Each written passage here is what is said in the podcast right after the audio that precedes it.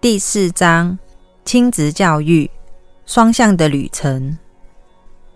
要我谈亲子教育是一件很困难的事，我没有经验，但我有一些来自观察的心得。你们要根据自己的经验做个判断。一，如果你很讲究秩序，孩子就会把你搞得天下大乱。孩子最善于打破你设定的疆界。我记得小时候，我有一位很严格的叔叔，他常教训我和妹妹。当他有了儿子以后，他的儿子开始教训他了。这个堂弟打破了他定下来的所有规矩，因此，你的孩子会教你许多别人无法教你的事。父母要做的第一件事，就是观察孩子。孩子的倾向和他正在发展的方向。亲子教育是一个双向的旅程。你想跟孩子学习些什么？你想教孩子些什么？不要把你的远景强加在他的身上，跟他们分享你的远景。如果他们的远景是错误的，想办法说服他们。每个孩子。都带着某些无法改变的倾向和习性来到这个世间。孩子后天学到的某些习惯是可以控制的。亲子教育是一场大规模的练习。如果你是个非常中规中矩的人，孩子就会在你的生活里制造混乱，打破你设下的障碍。二，父母需要有很高的敏锐度，这一点一定要牢记在心。如果你平常教导孩子不要撒谎，却在孩子在电话里说你不在家，这样的教育是没有效的。父母当着孩子面前吵架就更糟了。如果你想和自己的配偶吵架，最好请孩子帮忙做点家事，把他们打发出去以后再大吵一顿。孩子回来的时候，你们最好休兵言和。三。父母通常会鼓励孩子不愿与人分享的倾向，要他们紧守着他们的东西。当这种倾向超过某一限度的时候，我们就会因为孩子发展出这种倾向而感到窒息。这种倾向会阻碍孩子的成长。一件微小的行为足以反映出一个人的人格。我们在鼓励孩子给出和分享的同时，就可以发展他们的人格。因此，父母有很多方法可以修正孩子后天习得的人格特质，但你无法改变出生带来的习性种子。孩子一定会有这些种子。我们必须分辨这两个层面，这就是智慧。如果能做到这一点，你的工作就完成一半了。另外的一半只能交给神来完成。这一半不是你能掌控的。整个亲子教育的过程都在教你学习忍耐和毅力，学习以忍耐和毅力教导他们朝着正确的方向前进。四，给孩子一个梦想，鼓励孩子朝着梦想前进，这是父母要面对的最大挑战。五，我要你们现在做一个练习，告诉你身边的人说。我不信任你。如果坐在旁边的是你的配偶，这是你最好的机会。你们无法很震惊说出这句话。现在明白，当面说你不信任一个人有多么困难了。对一个人说你信任他很困难，说你不信任他却更困难。你们明白了吗？你们有发现自己正在做一件从未做过的事吗？当你对别人说你不信任他的时候，你就开始笑了。你以前发生过这种事吗？孩子的天性就会信任别人，但这种信任却因为某些原因被破坏了。我们需要探讨这个现象：孩子信任自己吗？孩子对自己有足够的信心吗？一个健康的孩子会具备三种信任：信任神、信任人性的善良与信任自己。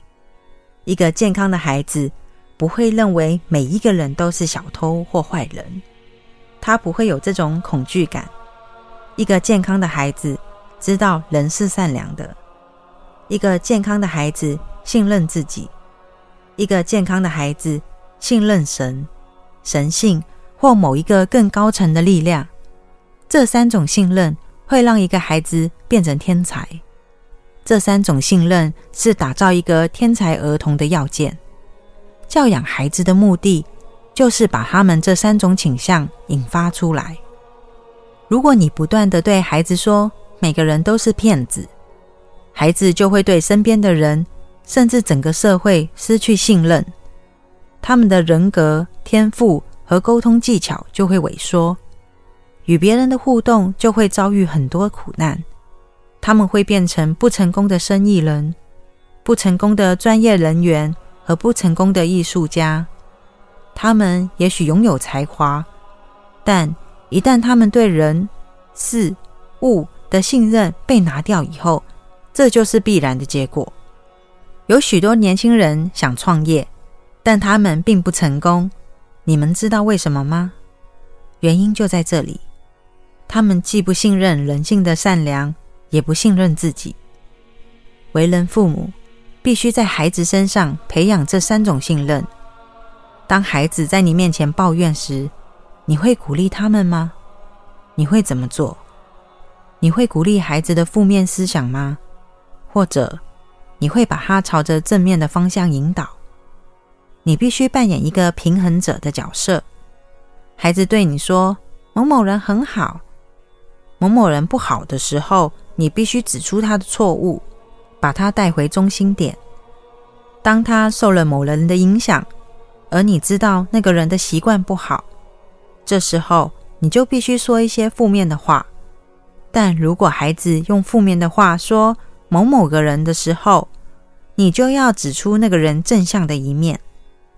因此，当孩子太过偏左或偏右的时候，你必须做出平衡的行为。你们同意我的说法吗？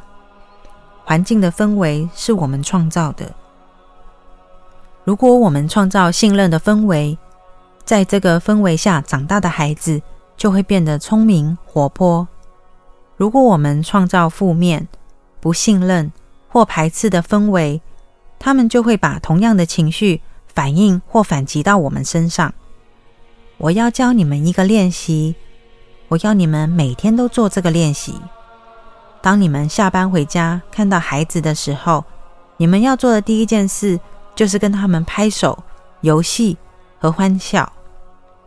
刚开始的一两天，也许会觉得很做作，但一段时间以后，你们的亲子关系就会发生一个很大的突破。